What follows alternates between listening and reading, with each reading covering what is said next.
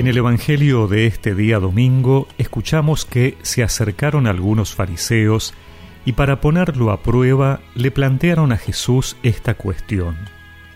¿Es lícito al hombre divorciarse de su mujer? Él les respondió, ¿qué es lo que Moisés les ha ordenado? Ellos dijeron, Moisés permitió redactar una declaración de divorcio y separarse de ella. Entonces Jesús les respondió, Si Moisés les dio esta prescripción, fue debido a la dureza del corazón de ustedes. Pero desde el principio de la creación, Dios los hizo varón y mujer. Por eso, el hombre dejará a su padre y a su madre, y los dos no serán sino una sola carne. De manera que ya no son dos, sino una sola carne que el hombre no separe lo que Dios ha unido.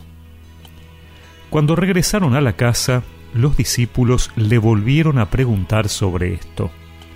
Él les dijo, El que se divorcia de su mujer y se casa con otra, comete adulterio contra aquella. Y si una mujer se divorcia de su marido y se casa con otro, también comete adulterio. Le trajeron entonces a unos niños para que los tocara, pero los discípulos los reprendieron. Al ver esto, Jesús se enojó y les dijo, Dejen que los niños se acerquen a mí y no se lo impidan, porque el reino de Dios pertenece a los que son como ellos. Les aseguro que el que no recibe el reino de Dios como un niño, no entrará en él. Después los abrazó y los bendijo, imponiéndoles las manos.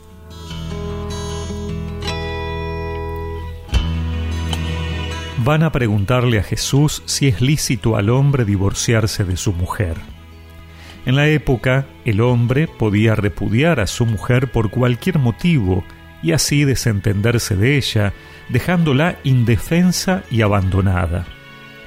Pero lo lícito lo legal no siempre responde a las verdades más profundas, sino que muchas veces se transforman en una solución fácil. La legalidad jamás podrá llegar al fondo de las realidades humanas en las que nos movemos los hombres y mujeres de carne y hueso que somos. Para ello no basta la legalidad, sino el amor.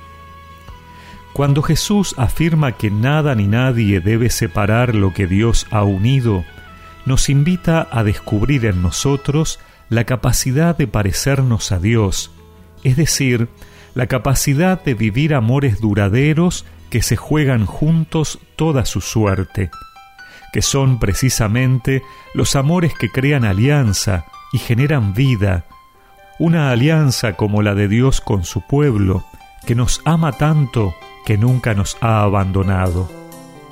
Y para ello necesitamos transformar la dureza de corazón, hacernos como niños, porque ellos viven en referencia a quienes los cuidan y aman.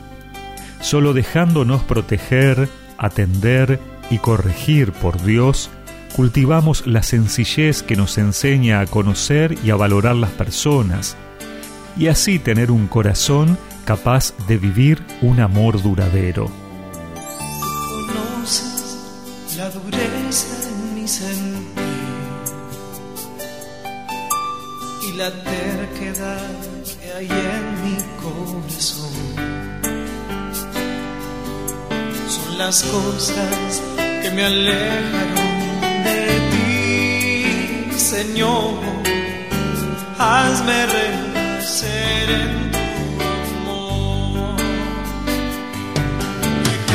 say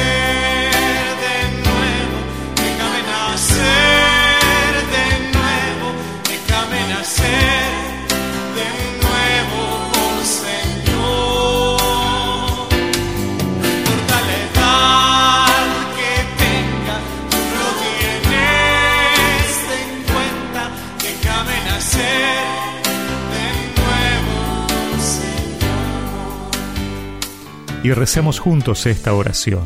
Señor, ayúdame a transformar la dureza legalista de mi corazón para crecer en la profundidad de tu amor que es siempre fiel. Amén. y que la bendición de Dios Todopoderoso, del Padre, del Hijo y del Espíritu Santo los acompañe siempre.